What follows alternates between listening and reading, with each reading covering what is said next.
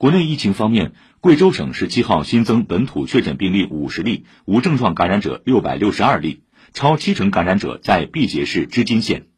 昨天，织金县主城区开展了第六轮全员核酸筛查。